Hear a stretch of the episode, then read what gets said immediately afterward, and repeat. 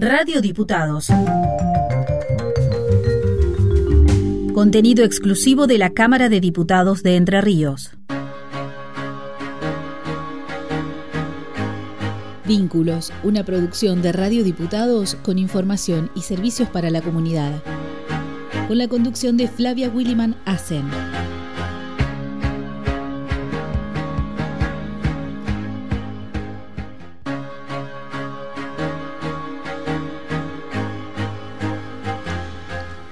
Hola, buen mediodía para todos. Hoy hacemos un programa especial porque hacemos los lunes en vivo y en directo.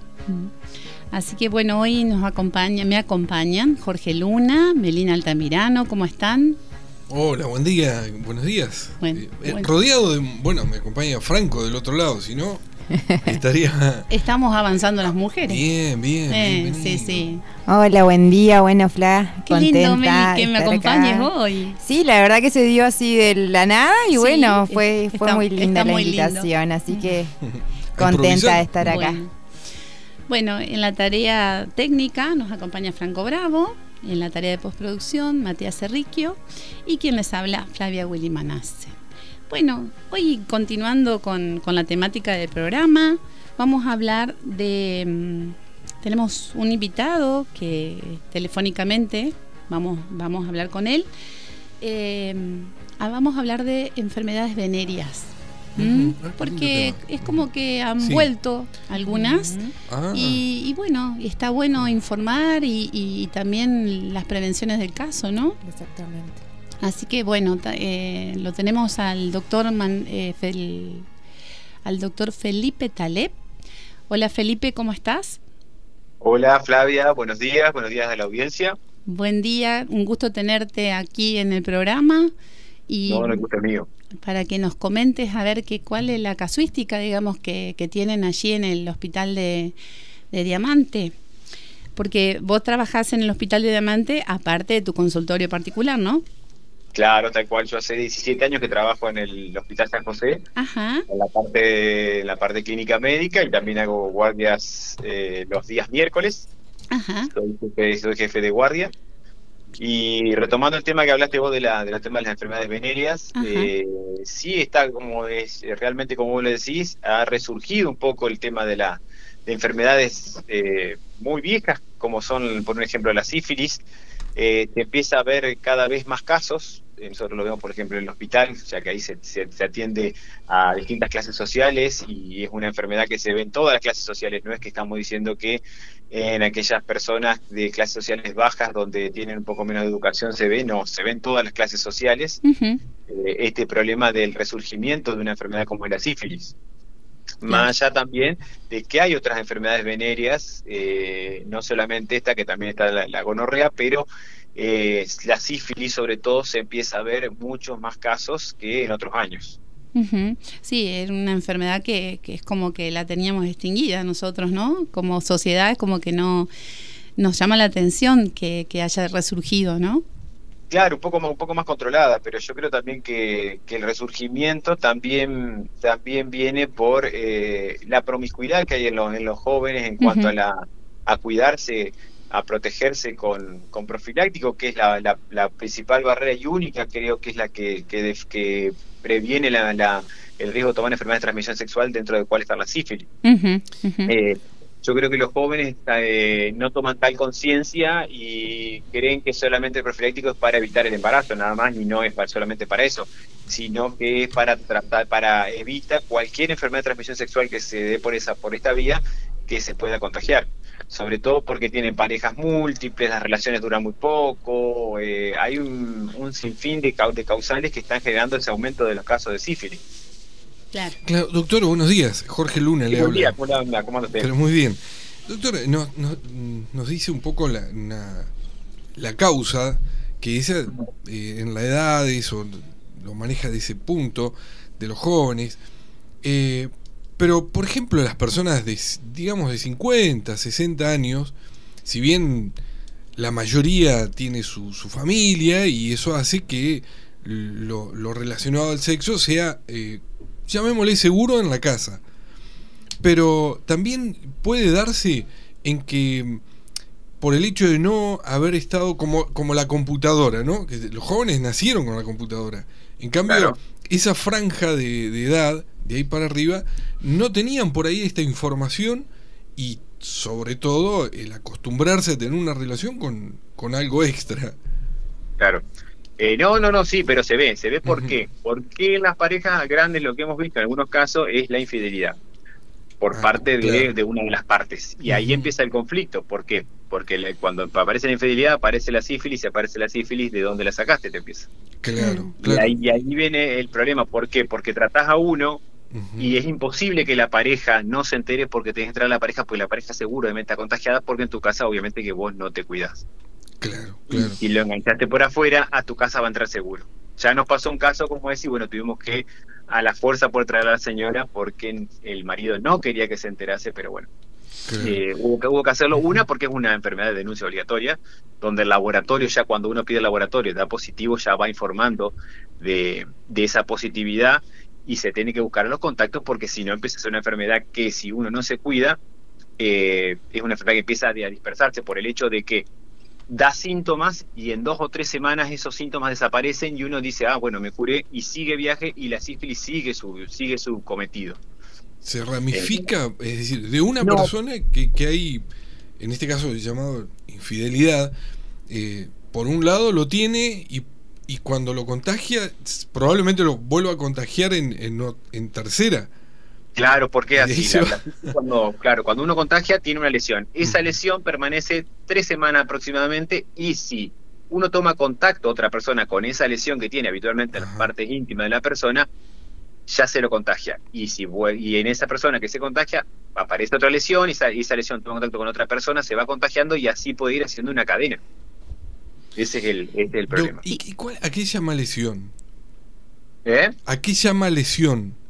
Lesión. Se da como una úlcera, como una ulcerita, que es una, que es una pérdida como de la piel, generalmente las partes íntimas, pero lo que la, lo que la distingue de los demás es que es una lesión que no duele.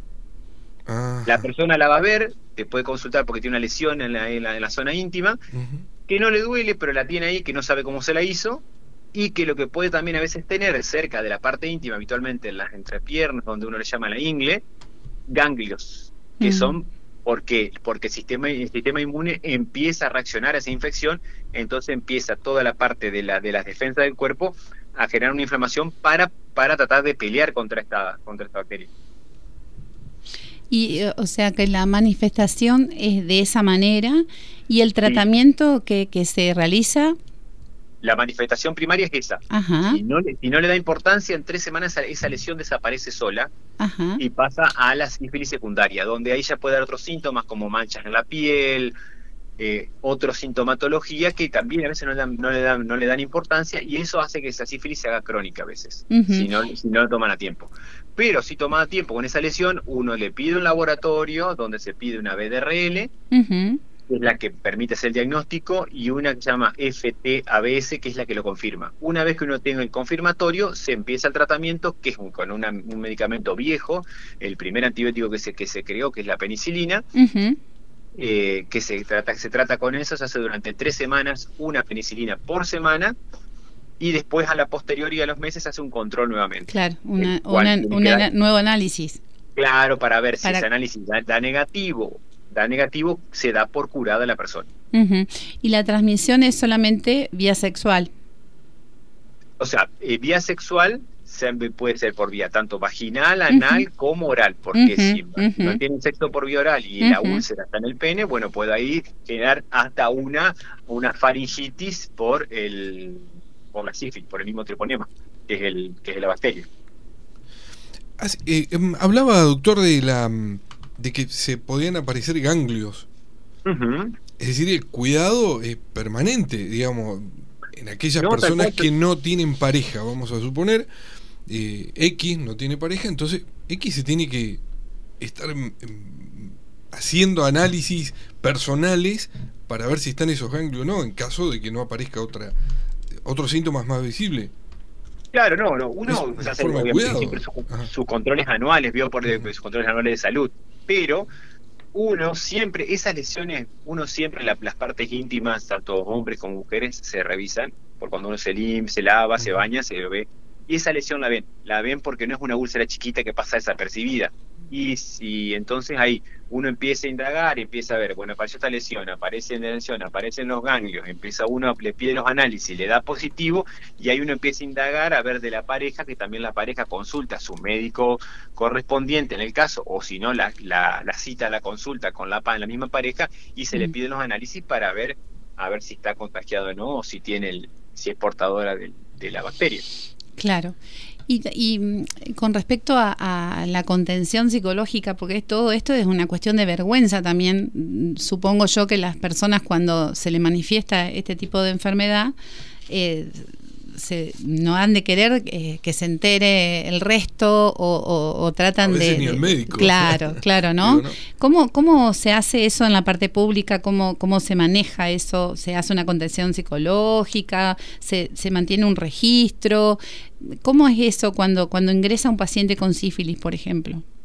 No, no, tal cual. O sea, Sí, obviamente que la, vergüenza y la, respuesta, la respuesta obvia es que nunca saben de dónde, de dónde lo sacaron. Eso es lo primero y principal que te dice, que no saben dónde se, dónde se pescaron semejante infección.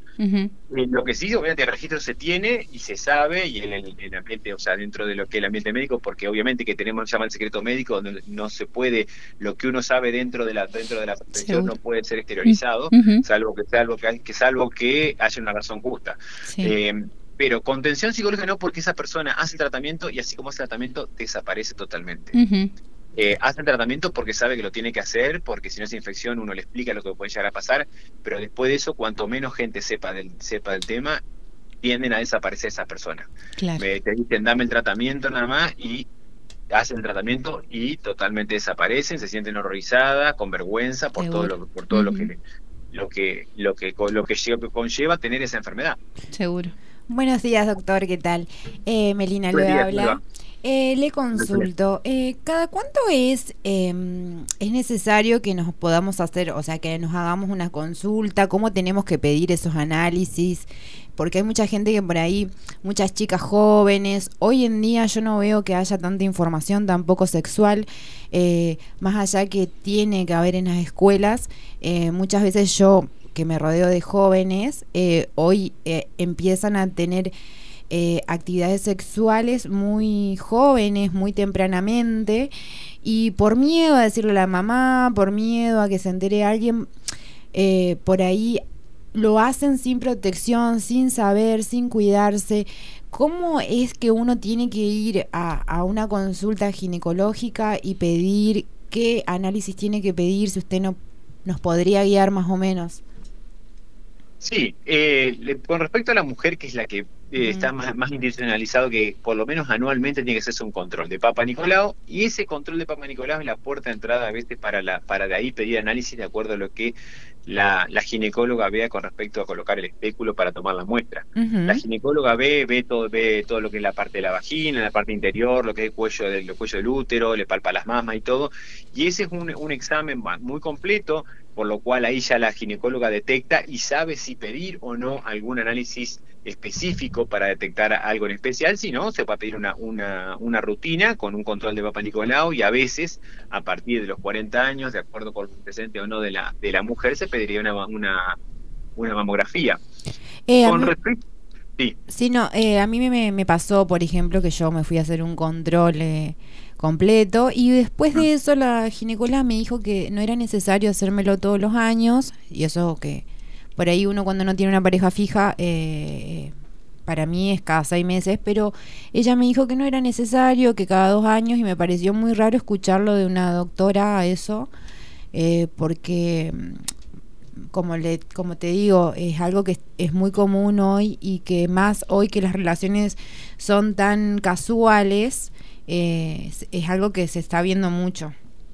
No, no, no, tal cual, tal cual. No, no, no, yo, yo sí a, mis pacientes, por ejemplo, de mujeres, les recomiendo al ginecólogo por lo menos una vez al año para hacer una mamografía, un papá Nicolau y quedarse tranquilas de que no hay ninguna patología, porque todo tomado a tiempo es mucho mejor. Lejos, mejor prevenir que, curar siempre. Eh, retomando la, pregunta, la pregunta anterior, el tema con los hombres es distinto, porque los hombres no tienen, no hay un un plan de cómo cada cuánto hacerse un control. El hombre habitualmente, si viene a la consulta, viene cuando ya tiene problemas serios y no para hacerse un control previo, un control con un chequeo.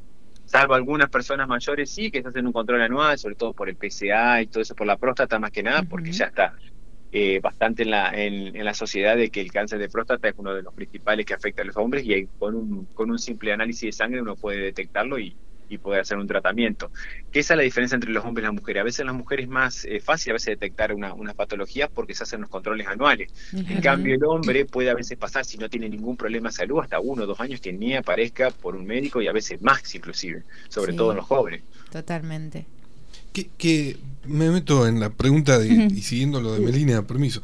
Em, que en caso de no hacerse ningún estudio, el, varón, eh, ¿Puede desaparecer la, la, la, enfermedad o continúa escondida? No, continúa escondida. Ah, ah. como yo le dije, hace una sífilis primaria y después de los 15 días o 20 días remite y pasa una sífilis secundaria que en unos meses puede darle síntomas, puede darle a veces eh, manchas en las manos, en los pies, algunos síntomas gripales y después pasar a una sífilis latente y evolucionar hasta después hacerse crónica y dar otros mayores síntomas y poder llegar hasta terminar con la muerte del paciente.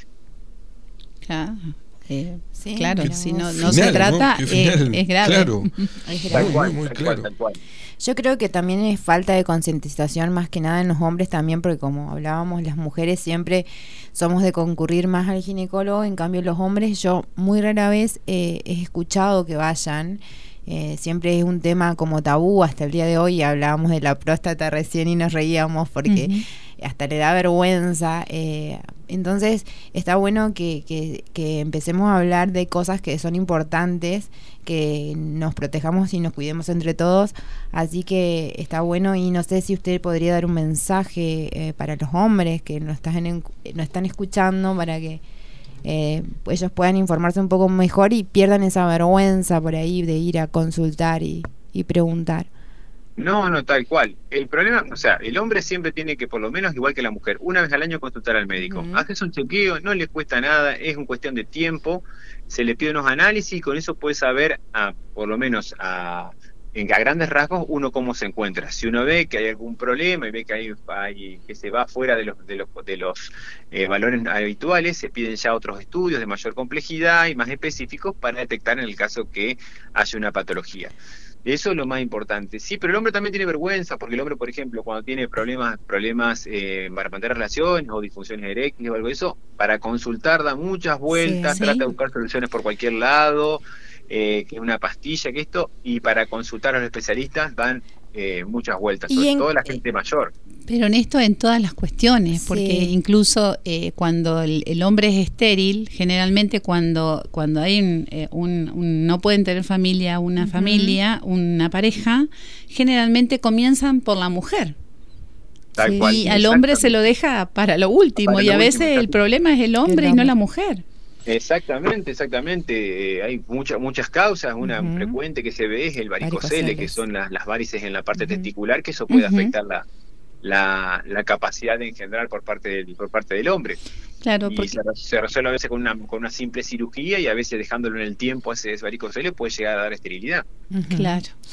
Doctor, ¿y tendrían que ir a consultar con cualquier clínico? ¿Pueden ir o con qué especialista se tienen que dirigir específicamente? Habitualmente, o sea, para un control anual con cualquier médico, cualquier clínico, médico generalista. Ya si hay problemas de índole sexual, ahí ya se los deriva con el urólogo. Genial. Que es el médico específico, que es uno de lo, lo, deriva y bueno, que ya lo empiezan a estudiar, empiezan a pedir ya eh, análisis más específicos, ya de cargas hormonales, para ver dónde está la causa de, de, ese, de ese problema. Totalmente. Eh, Felipe, y con respecto al VIH, al SIDA. ¿Cómo se mantiene eso? ¿Se mantiene amesetado? Eh, ¿Aumenta? ¿Se reduce? ¿Cómo, cómo, cómo Por está? ahora, como, como decís, se mantiene, mantiene amesetado. Eh, en ese sentido no hemos tenido casos nuevos. Los casos que se están manejando son, los, eh, son casos de años que están con tratamiento. Es más, hay gente que ha negativizado su carga viral, es decir, que no es detectable con los tratamientos, pues, siempre cumpliéndolos. También tenemos aquellos pacientes que con el tiempo, debido a que el tratamiento lleva, conlleva mucha cantidad de comprimidos que tienen que tomar, los abandonan y ahí empiezan todas las mm. complicaciones. Eh, el HIV, obviamente que mientras eh, no haya una, eh, una buena concientización de que la gente se proteja, use profiláctico en, relaciones casuales y todo eso, tanto hetero como homosexuales, vamos a seguir teniendo este virus dando, dando vueltas porque la, el contagio es muy, muy fácil por esas vías.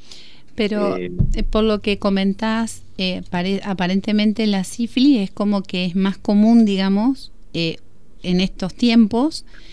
Y, con respecto a eso te quería consultar si eh, ustedes hacen un registro a nivel público y lo pasan a salud, digo por la cuestión de, de, por ejemplo, hacer propagandas, charlas y demás para, para los adolescentes, sobre todo en, en los colegios, ¿no? Sí, sí, porque salud tiene, salud es la que provee todo el tratamiento para la para el VIH. Eh, por lo cual ellos tienen el registro de todos los casos, los tienen ellos el registro y ellos son los que proveen el tratamiento. Porque cuando lo mandamos tenemos que mandar, se manda una planilla, se manda el, pedido del tratamiento, ellos lo, se, lo, se lo dan y ya lo siguen al paciente eh, con, con análisis eh, de forma rutinaria. Sobre el, el programa, sobre todo funciona en el Hospital San Martín, donde ahí están eh, la parte de infectología, ahí están donde funciona y donde se van siguiendo todos los pacientes, porque ahí se le da la medicación y se le hacen todos los análisis correspondientes. y, y, charlas con respecto a esta, esta patología de la sífilis, que es lo más frecuente por ahí, ¿eso no, no se han generado o, se, o, se, o, se, o por ahí se, se dan esas charlas? No, la verdad que no, no, no se han generado, cosa que estaría muy bueno de hacerlo, nada para hacer concientización en los colegios, en, los jóvenes que comienzan en su vida sexual, eh, es muy importante para que ya desde, desde el principio sepan que, que, protegerse es la única forma de estar bien, de, de conservar su salud y que no se genere, no se genere una, un, comienzo de empezar a, con enfermedades de transmisión sexual desde la temprana edad. Sobre todo por lo que hablamos al principio de esa promiscuidad que hay entre los jóvenes, de, de mantener relaciones hoy con uno, mañana con otro y, sin protegerse. Sí, otra cosa también que muchas veces se protegen, pero se protegen mal. Lo usan al preservativo al final de la relación, o al principio. Y es algo que, que no sirve. O sea, si lo vas a usar así, puede ser que te prevenga de capaz un embarazo, pero no de las enfermedades. Tal cual, tal cual, sí, sí, como de, no, no, no se lo colocan desde el comienzo y a veces hay penetraciones sin, sin cuidarse al principio y después se lo colocan, ya cuando el, el, el, la, el coito ya se encuentra ya más avanzado. Eso es un gran problema porque ya si hay una enfermedad de transmisión sexual ya se la ya, en el caso de contacto ya se, se, contagió. Se contagió. Hay, una pregunta, doctor, que, de, un oyente eh, que me lo me alcanza a explicar. Eh, hasta incluso que dado la pandemia, por ahí las consultas online, si sirven o no. Y la consulta de esta, de esta persona es sobre la sequedad de piel en el hombre, por ejemplo, en que puede tener grietas en, en, su, en su miembro. Eh, ¿Eso puede darse de esta manera o es un síntoma de, de esta enfermedad la sífilis?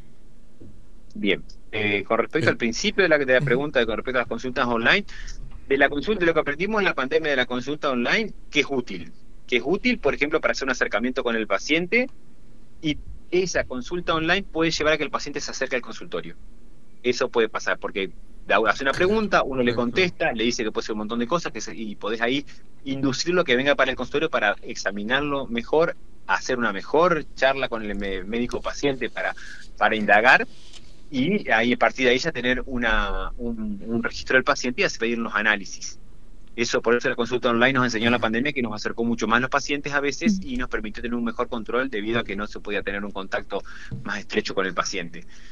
Y con respecto a lo que me decía la señora, de la, le preguntaba de la sequedad en el pene, una de las causas de la, de la sequedad de la piel del, del, del pene y que a veces puede generar grietas eh, es la micosis, los hongos en el pene.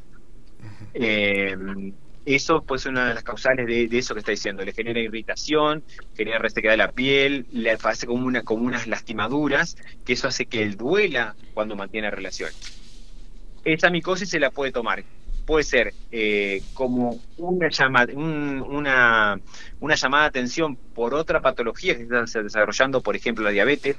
La diabetes, a veces el debut puede ser con esto, con una balanitis, por una micosis y habría que, que estudiarlo por ese lado. Mm. Descartado eso, si no, se puede dar tranquilamente una buena crema y con eso el paciente anda. si él fuera por una causa de la diabetes, primero hay que regular su azúcar y al regular su azúcar, la micosis eh, regresiona sola.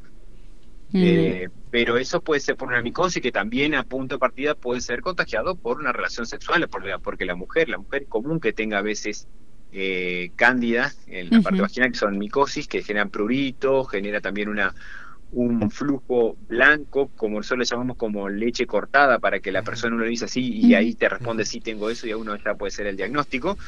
Puede contagiarse y puede pasar, no solamente de, irritarle la piel y generarle esas grietas que, decía, sino que también darle un prurito importante, la, una picazón importante en el, en el miembro. Felipe, y con respecto a si eh, un chico, un joven te está escuchando, ¿qué, recomenda, qué recomendación le darías? ¿Qué le, dirías? Aparte de que obviamente en todos los centros de salud se, se entregan preservativos gratis, gratuitamente. Este, ¿qué, qué, le, ¿Qué le dirías? No, lo importante para los jóvenes es decirle que pueden tener una vida sexualmente activa sin ningún problema, pero siempre con protección y con conciencia. Es lo más importante.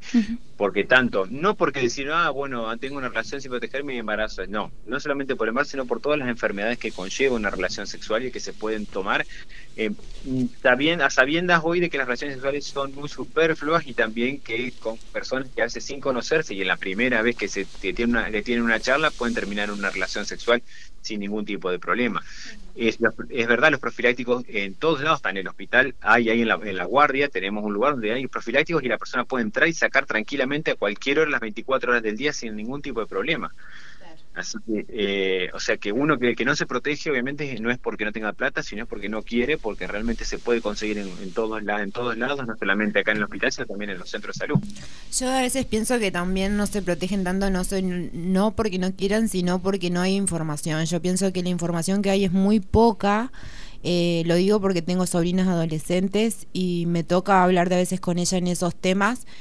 Y mm, es difícil porque yo no, por ahí no soy mamá, tampoco conmigo, en mi edad tampoco nadie vino y lo habló claramente, eh, por ahí tampoco en ese tiempo las escuelas se veía, entonces creo que es importante que a los chicos más que nada que eh, se le dé información, se le enseñe cómo usar un preservativo, porque muchas veces no lo saben, y que desde, desde cuándo es el momento, y también cuidar su cuerpo y, y saber sobre su cuerpo, porque todo es salud y creo que es algo que, es muy importante que, que se, se, se, diga y, y se, se dé en las escuelas.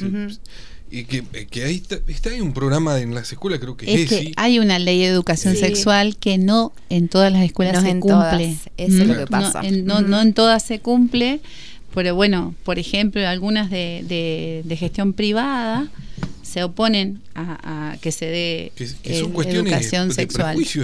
y en realidad es salud. religioso. Y mm. se trata de la salud. Se trata de la salud.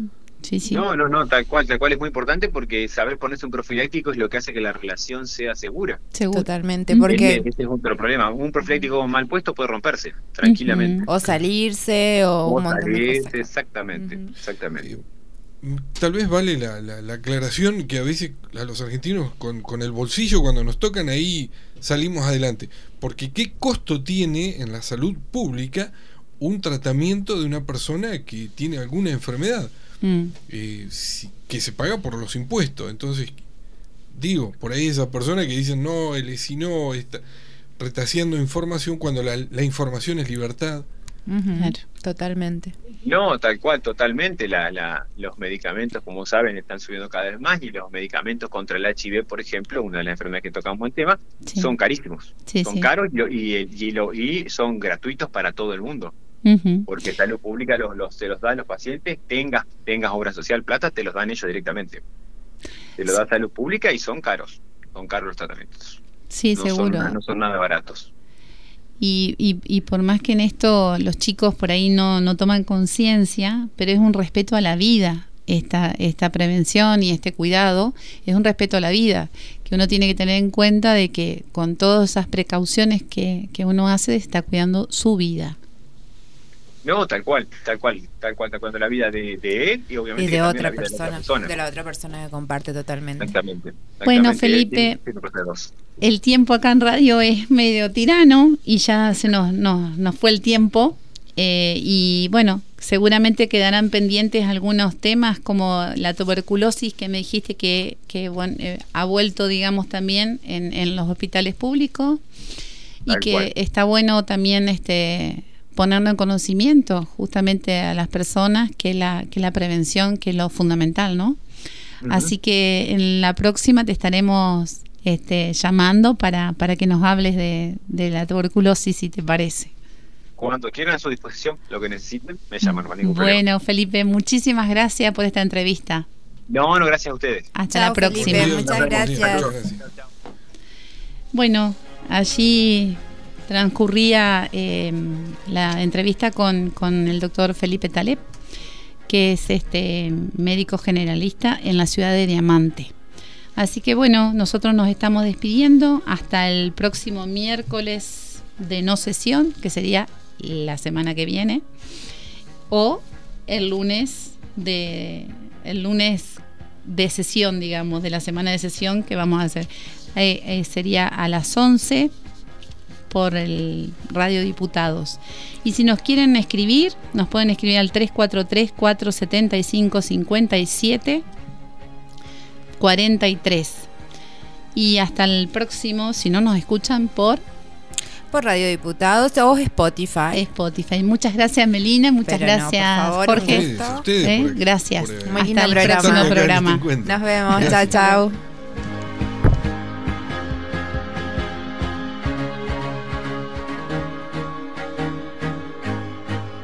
Hasta aquí escuchaste Vínculos, con la conducción de Flavia Williman Asen en Radio Diputados.